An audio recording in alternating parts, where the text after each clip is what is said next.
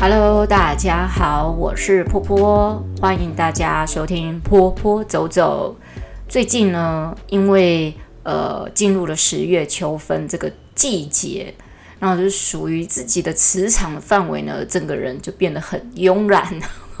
然后呢，每次要录音前呢，就会在那边。诺来诺去哈，觉得啊、我要想一下啊，我要怎样哦，要来录音什么的哈啊，那个贵妇气质会出来。我总觉得哈，十月出生的人好像都是有一种呃，不能说是慵懒气质，都有一种。闲悠闲的气质，即使他的人生是很忙碌的，他还是看起来很休闲的气质哈。那休闲的气质就是，比如说像我本人，人家都觉得我好像看起来很轻松。我说没有哦，我跟你讲，在做美术老师，五个包演哎，人家都问说啊，你在忙什么？哦，我跟你说哦，怎么样就开始讲讲讲讲，突然就觉得自己唠叨起来了。那我们在那么多集里面都有提到，就是美术老师其实有很多的呃前置哦，中间的教学跟后面的呃工作整理，好、那这一些其实都是在在都可以看得出来一个老师的能力有多少。那其实我觉得每一个美术老师他在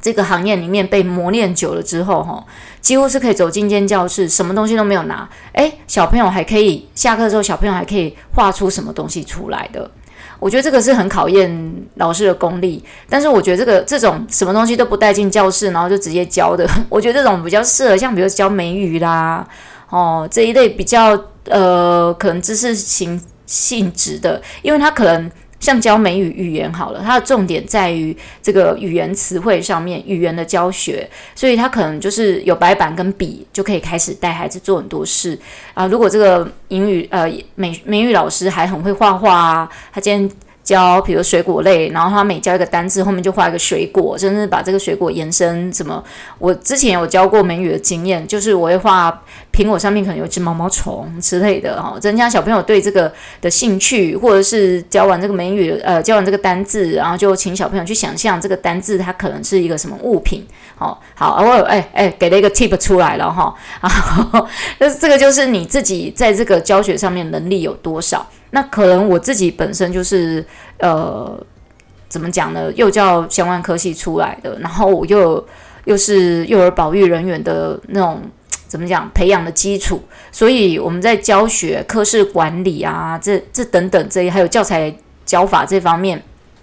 都有一定的基础。可是我觉得这个只是一个基础啦，哈。我我觉得是这样，教学有一个通通识。的道理就是，你的教学有一定的，它的教学流程可能就是有哪个哪几个步骤，可是这几个步骤就看你自己怎么去变化。那但是万年不变的是，你一定都要去引起这个学生对这件事情的兴趣，也就是叫做引起动机，你才有办法进去呃进行下一个步骤啊，或者是进入你的教学里面的阶段。那有时候我会听到有有一些人会跟我讲说，就是像有一些妈妈或朋友告诉我说，他们的小孩可能对于像比如说像现在啦哈，我们英语还是一样很重要的一个专业课程。可是如果你帮孩子要报名这个课程的时候，小朋友可能。比较不是那么有兴趣，所以我觉得那个可能跟老师的教学可能有关系，还有孩子对于语言学习这件事情，有些孩子对语言学习是充满了兴趣，有些孩子对语言的学习是充满了排斥，哦，那可能呃比较。不习惯再去讲第二个外语这样子，那他也不觉得讲第二个外语有什么有趣，因为他也听不懂，然后又可能老舍不好讲这样，所以这时候就是老师他所表现出来的，让孩子可以觉得有兴趣的地方。可是身为一个老师的我，也有遇过那种孩子对美术就是怎么样就是没有兴趣的，即使妈妈一直鼓励他，哦啊这个好好玩哦，那怎么样？我每次弄得很有趣很好玩的时候，自认为很有趣很好玩。百分之九十九点九的孩子都觉得很好玩的时候，总是会有一个孩子就是在那边觉得很无趣。他就是对艺术、对美术、对绘图、对这种视觉感，他就是没有兴趣。所以我在想说，他上辈子不知道是做什么行业的，怎么对这个没有兴趣哈？但我我们讲回来，就是一个老师对于这个行业的能力到底是怎么样可以去看得出来，或怎么培养出来的？我认为，不管是你教什么。专业的老师，你自己本身的人生经历一定要很丰富。我觉得当人家的老师哈，你知道有一句话是这么说的：“三人行，必有我师”嘛，哈。三个人在一起的时候，一定会有一个人可能是呃，他所讲出的经验只是我可能没有经验过。那个人他在讲授的时候，他可能就是一个老师的角色，我是一个学生的学习角色一样。如果说是这样子的话，其实我觉得这这也道出一件事情很重要，就是人生的经历。很重要，孔子也讲过嘛，哦，那就是人是你的，身为一个老师，你的人生经历如果很少很少很少，几乎没有什么人生的体验跟经历，你讲出来的东西，你教授的东西就是只是书本上的事。如果你今天是教历史的老师，哈，你在讲伦敦的西敏寺大教堂，你这辈子都没有去过伦敦的西敏寺大教堂，你要怎么去讲出它的宏伟、它的壮硕、它的？雕工，它的精致度，还有它的历史，你只能讲课本课本上你学过的东西。如果你只是传授一个课文上面的东西而已，那学生自己看书就够了。那何必还需要你老师来演示？所以老师如果要演示这个课文里面的意义的话，我觉得有时候你得要去体验。当然，我们不能要求所有老师都这么做嘛。比如说，这个老师讲宇宙，那 讲。太空人，那这个老师得要去当过太空人吗？不行。好，当然我们就是说，看这个老师在这一这个专业上面的能力。你至少好，你没有当过太空人，你没有去过宇宙，那你至少可以去一下这个科学博物馆吧，对不对？好，你可以到美国的这个 NASA 中心，诶，你可以去参观过，你可以把那种体验带回来给孩子，可以感觉得到。因为你从你知道吗？从那种嗯，他们去过外太空的人。哦，他们讲述的东西，你在吸收的人可能是百分之八十，然后你从这些课文、哦理论书本，然后别人的经验里面再去整合起来的知识知识哦，哈，那你在传授给下一个人的时候，那个可能只剩百分之六十，然后那个接收的人，他可能真正接收到只有百分之四十。如果从这这个接收上面只收得到百分之四十的人呢，他还可以对这个太外太空有兴趣的话，那真的很棒。好，那。如果说讲回来，美术老师这个行业的能力好了，你也一样，你要增广多闻哦。怎么样增广多闻呢？比如说，呃，我们今天在讲呃草间弥生，你你没有见过草间弥生哈，你没有。画过草间弥生画没关系，至少你自己是会画画的人。你去参观过草间弥生的所有的展览，哦，也不是所有展览，我说看过他的画，看过他的雕塑嘛。你连那个都没有，你就在讲这个的时候，那你得要看很多相关他的呃影片知识，在尤其是像现在是一个资讯那么爆炸的世界，你总是可以这么做吧？那当然还有很多很多事情是你必须要去理解，比如说像这个色彩。好，那你就可以去多看很多不同艺术家他们对色彩的诠释，然后雕塑你可以去看参观很多不同艺术家对雕塑的诠释。那你这些看过，就算你没有呃亲眼看过草间弥生的呃创作，可是你也可以透过别的这些创作呢，间接去感受到，去诠重新诠释你对于草间弥生的这一些作品的感受。那当然了，我觉得旅行对一个美术老师蛮重要的。艺术这件事情是这样，它是一个，我觉得是宇宙间它一个通用的语言，就是符号。那如果你都没有在这个世界上，你的视觉、你的符号学习是非常狭隘的，就是你只会素描、水彩、油画，然后只是在学校里面学院派学出来的而已。你今天要跟孩子讲。呃，草间，我们再讲一次草间弥生的雕塑，或者讲近一点，朱明好了，那你也去一下朱明的美术馆参观一下，然后再跟孩子去呃形容这件事情。那可能有些老师会说，我又没办法去世界这么多地方，我怎么有办法去告诉他所有的呃我所见所闻？没有关系啊，你可以就近嘛，很多地方你都可以去。但我真的很鼓励你要从事美术教学行业的人，你真的要多出国去看一些呃美术馆、博物馆。或者科学博物馆，什么什么馆都好，或者是去很多呃看很多大自然的景色，因为你既然要教叶子的画法，你总是要去看看人家叶子的生长吧，对不对？好，你总要去森林里面走走啊，这些都是增广见闻，旅行是最好的方式，你可以看得到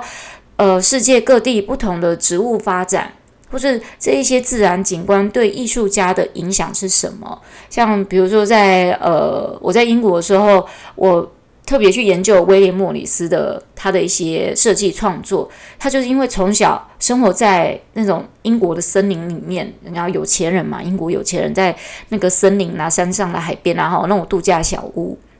那他小时候童年都是在这种地方度过的，所以你就要去感受一下埃及下面感觉哈。啊，我虽然还没有去过威廉莫里斯他自己盖的房子，但是我至少去体验了他。可能小时候经历过那种森林是什么感觉？英国的森林真的是跟台湾的森林不太一样，所以我在叙述这个威廉莫里斯他的壁呃壁画而不是壁画，他的壁纸设计上面的植物藤蔓的生长的时候，我才有办法用比较生动的方式去形容它。所以多多增广见闻是对我觉得对美术老师是一件很。呃，很有意义的事情，而且我觉得 win win，你一方面可以呃享受到旅行的乐趣，还可以吸收到不少的日月精华，有没有哈？那再来就是你要不断的修改自己的，改善自己的缺点，改善自己缺点叫做什么？你知道吗？其实有很多点，比如说你对艺术其实很广泛的，好，我们举凡八大艺术里面，你不可能全部都懂，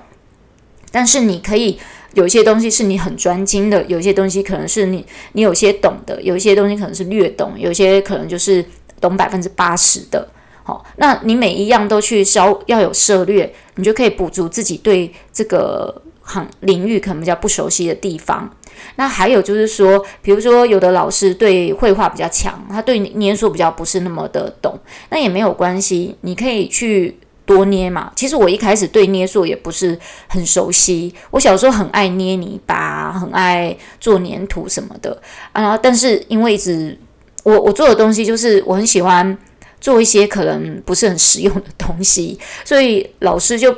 比较没有那么欣赏，偶尔我做个，我曾经做过那个鞋子吧，哈，用那个陶土做鞋子，哇，那就得到很大赞赏。为什么呢？因为那个鞋子我把它做成像是一个笔筒可以弄的东西，可是我其他时候我做的捏塑可能比较不是那么实用的时候，就很很难得到一些支持跟赞赏。嘿，我就是个移花人，我喜欢人家赞赏 哦。那因为这个鼓励变变少之后，我就对捏塑的兴致没有那么大，反而对绘画比较。很大兴趣。当我开始当呃美术老师的时候呢，因为工作需求需要去对捏塑很熟悉，所以我就去买了大概呃十公斤的粘土，哦陶土啦，或超轻土，什么土我都拿回来试哈。我有一整年的时间，我都在练习做粘土这件事，所以我家就哇一堆的粘土，然后泡泡土什么都有，做出来的成品。那这些成品呢，我就。每做一个成品，我就会想它可以变成什么呃教材，什么主题这样子。那这个就是我在补足我自己缺点的地方。就这样一年的。培训自己之后呢，我怎么培训？那时候 YouTube 还没出来哦，OK，没有 YouTube，那只能买书来看。我那时候也去想说，我要去参加。那时候那个年代啊，就 十几年前吧，吼，大概将近二十年前，很流行那个什么日本粘土证书啦，韩国粘土证书，我都想要去上。可是那个一上就是很长的时间，我有工作，我没办法长时间的上。还有他那个上课的时间呢，其实是啊，不是时间，那个价格都非常的昂贵，从十几万到哦一万多块到十几万都有，也有几千块，就是你做完几个作品达到那个水准，就可以拿到那个证书这样。那那时候我有一个想法啦，哈，我如果真的拿到这个证书，对我到底有多大的帮助？是我要很会做，还是说我有这个证书很重要？但你有这个证书，可能他们还有什么所谓师资培训班证书，你有这个证书，你就可以开课。可是才艺老师这件事情是一个很 private 的事情，它没有那么的。公开，也就是说，别人不见得因为你有证书就就会才会请你，你知道吗？就是，可是如果你今天是一个美术老师，你只要能够证明自己在绘画基础啊这些什么事情，还有粘土上面，你都能够有作品拿得出来的时候，其实你就有可能会被录取了。所以有没有那个证，有证书当然更强力啦哈。当然，我觉得看个人。我我后来就考量之后，我决定把。要考证书的这些所有钱，那零零总加起来是十几万了。买材料买什么？我决定把它存起来。然后后来我就去念了研究所，这样子。我觉得这个这是不一样的 level，哈，不一样的思维模式，就是看个人怎么去思考。所以这个是我这去念研究所，在国外念书，也是我改善自己的缺点之一。因为毕竟我不是艺术设计相关科系毕业出来的人，所以我就一直不断在这个上面呢去想办法进修，然后呃，甚至就是筹钱，好，自己存了一笔钱，然后跟朋友借钱，跟政府借钱。跟也不是跟政府借钱啦，就是跟台湾银行借钱哦，留学生的钱，然后去念了一个研究所回来，这就是补足我自己在这人生上面觉得自己专业度最不够的一个缺点。那我补足了之后，我在这一行上面，我要去跟人家谈工作啊什么，我就很有理直气壮，很有很强厚的背景。那当然，我觉得师资培训也是一个很强厚的背景，但你师资培训，你只培训一期，你去跟人家谈，你要去，除非你有。很有利的人士帮你做推荐，呃，要不然就是要看对方赏不赏脸，觉得你培训一起，呃，不到一个月的时间就可以当美术老师的这种几率，其实就看个人的勇气啦。那当然就是说，从前面这样听来，你也可以知道，就是不断的学习很重要。呃，大概十几年前啊，呃，国立美术馆他们有一个，他们刚好有一笔经费哈。我只是听说，据说，传说，好像那笔经费有一部分是来自于九二一赈灾的资金里面，因为那时候九二一赈灾，大家四面八方，全世界给钱非常的多，多到他们还有多余经费可以去做一些别的事情。这样，我只是听说，哈啊，我也不知道是不是真的，哈啊，当然，我觉得有这笔经费是很好，因为它是拿来培育呃国家的人才，那让这些人才可以去做更好事。可是我觉得。其实我有，我觉得有时候政府在做事情，他们的目标有时候都设的比较短小哈，我们比较不敢设很长远，因为他们可能怕设的太太长远太大呢，做不到会被人民诟病什么的，所以他们就只是把这些钱呢给呃可能一些相关人士出国去考察世界各地的美术馆、儿童博物馆什么的回来，然后做一个心得分享。哦，然后那他们这个心得分享后面就开启了一系列儿童艺术的师资培训。他有时候不是师资培训，有时候只是嗯相关的这个呃，就是像是艺术活动，你都可以去参加。我记得他这一个培训计划啊，哈，我一开始我就有去听他们的开头说明会，我觉得挺棒的啦，哈，至少他他们有积极在运用这一笔钱，然后回馈到就是社会这样子。那也没有，大家不要误会，他们不是拿着呃这个这笔公用的钱哦，好像送一群人出去国外玩啊参观。我听到这些人回来分享的感觉，我觉得挺专业的哈、因为他每次送专业的人出去去做考察、去了解，然后回来做分享。不过事到如今，我想起来的时候，我觉得他们的分享还是有点浅，可能他们的行程都很赶吧哈、没有呃不是很深入的去了解，他们就可能。有点像是一个馆接着一馆，一个馆不断的一直在参观，让他们把心得做分享，这样很好。对于我那时候都没有去过任何国外美术馆跟儿童美术馆的人来讲，我觉得这是很好的分享。他们也有一系列就是呃教师的艺术资培师资培训，哈、有一些要钱，有一些不要钱啊什么。这个我之前有跟大家聊过。那这个就是一个很好学习，因为。就算要钱也是很低的便宜的价格，然后不要钱的更好，你可以赶快去参加，因为它里面请来的都是一些非常专业的呃专业人士，他有可能是艺术家，有可能是美术馆馆员，好，有可能是呃就是本来就是教育学界、艺术教育界的专家出来跟你讲美术老师这个行业，或者是跟你讲艺术教育这一个这个内容哈，你在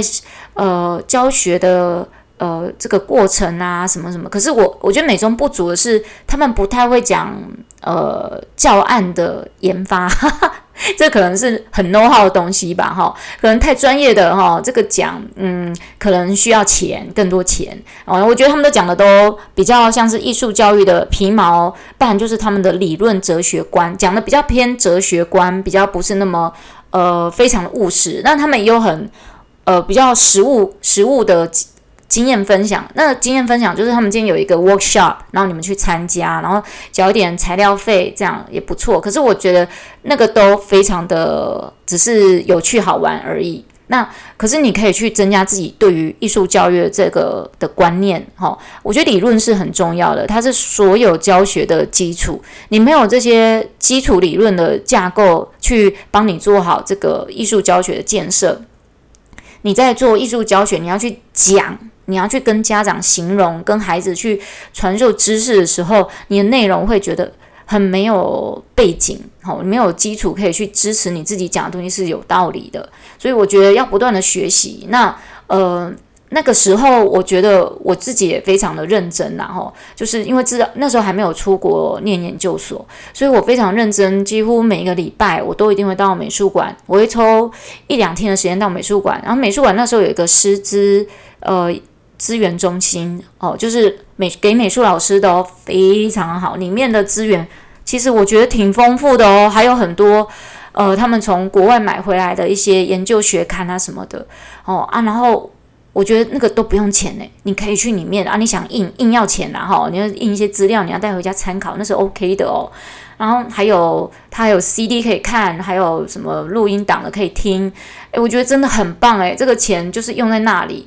然后他们也花了很多心思去做这个宣传，让大家可以来运用这个地方。那可能因为老师啦哈，正常时间没办法去啊，我有假日去，假日也很少有人会去用。支教 教师资源中心，我觉得每次去我都只有看到嗯一两个人哈啊，这我很常去，我算是常客，所以我在那边找到很多就是有关艺术教育的一些资料。我我觉得那个是后来我去考公费的基础。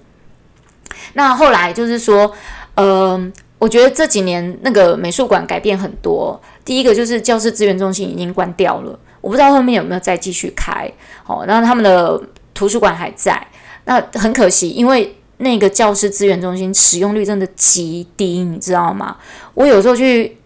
看的时候，我觉得每一个礼拜那个签那个有进签名进去的人真的少之又少哦。我我觉得真的有时候政府有给了很多的资源，但是不见得每一个人，不是每一个人。我说，比如说我们自己专业的人都很少会去想要运用它。哦，我觉得老师是这样，要一直不断的学习增增长啊。或许每一个人学习的方向是不一样的，但是我觉得就有一个免费资源在那边。然后你又是台中人的话，你应该要多去运用哈。如果你是在台中的美术老师，你大家真的要多去学习进修，不要只是呃图只是某个教案啊，好看起来很好玩啊，就这样去学来，然后就直接教。你要你还是要去多学一点这个。呃，教案后面的一些学士背景这样子。那另外一个就是说，在美术老师的这一行呢，我觉得要大家一听就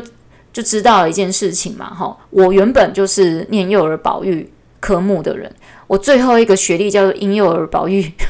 婴幼儿哦，但是也就是说，我跟美术教学就是很偏远，很很偏哈、哦，我根本不是在这个范围以内的人。那通常念这个幼儿保育的人，你要他再去学以外的东西，其实没有那么容易哈。啊，我觉得现在的年轻孩子比较会愿意去多学一点东西，可能媒体刺激比较不一样。以前的人哈、哦、会说呃。就是幼儿园老师的佩妮娜哈，然后还有很多我们那时候我们那年代，我说我那个年代哈，大概三十三三十几年前，然后都会觉得念幼儿保育的东西那种母爱很强呐哈啊，头脑钝钝的，只会照顾小孩的。那当然我们不要把自己把自己规划归陷在这个里面，而且是应该要去思考你在这一行里面的出路有哪些可能性。所以就是说，你要愿意走出自己的舒适圈。我觉得我跳出了幼儿保育保育人员这一件事情，然后去做的美术老师，这个就是跳出我的舒适圈。这需要极大的，我觉得极大的耐力哦，哈，那个不只是勇气而已了，那个是跟时间做做赛跑，你知道吗？因为美术学习这一件事情本来就很花钱，哈，更何况我还花了真的不少钱。但是这个里面很重要，就是耐力啊！你没有对艺术有相当大的兴趣，我觉得是很难持续在这一行呃努力下去的。那当然就是说，呃，我觉得每一个人都会有自己的想法，哈，自己对这个自己的行业。那如果你想要走美术老师这一行，你就要懂得去呃放下，然后不要太对某些东西很坚持，呃。有的时候呢，我觉得就是说，不要对很多东西、很多东西很坚持。我的意思就是说，哈，呃，如果说你自己本身就不是学这一行的，那你也不用很坚持，就是说，哦、我这样子放弃我原本的行业，不会。你应该把你原本行业的特性带入你这个新的行业里面。像我有认识是业务员。哦，来做美术老师的，我觉得超棒的，因为他们有业业务员的基础，所以他们在讲他们自己推销自己的时候一定很厉害，对不对？然后也有遇过那种呃，就是说他是学语言的老的，他本行是学语言的，哦，那他就像那个美语老师，我也遇过哦。那我觉得他们来教美术很适合，他们可以用英文来教美术，那不是很棒吗？跳出自己的舒适圈，去做一些自己可能呃这辈子都没有想到自己会做的事情。那我觉得在美术老师这一行的能力呢，其实我觉得就是靠自己。要一直不断的进修、增广见闻啊，还有就是不要害怕学习这件事，然后一直不断的把自己的技能跟能力一直不断的累积、累积、累积。有一天你到达金字塔顶端的时候，你往下看、回首这一切的时候，你都会觉得哇，好值得！好，我们一步一脚印走向美术老师的成功之路。OK，谢谢大家今天的聆听，欢迎大家再次收听《坡坡走走》，拜啦！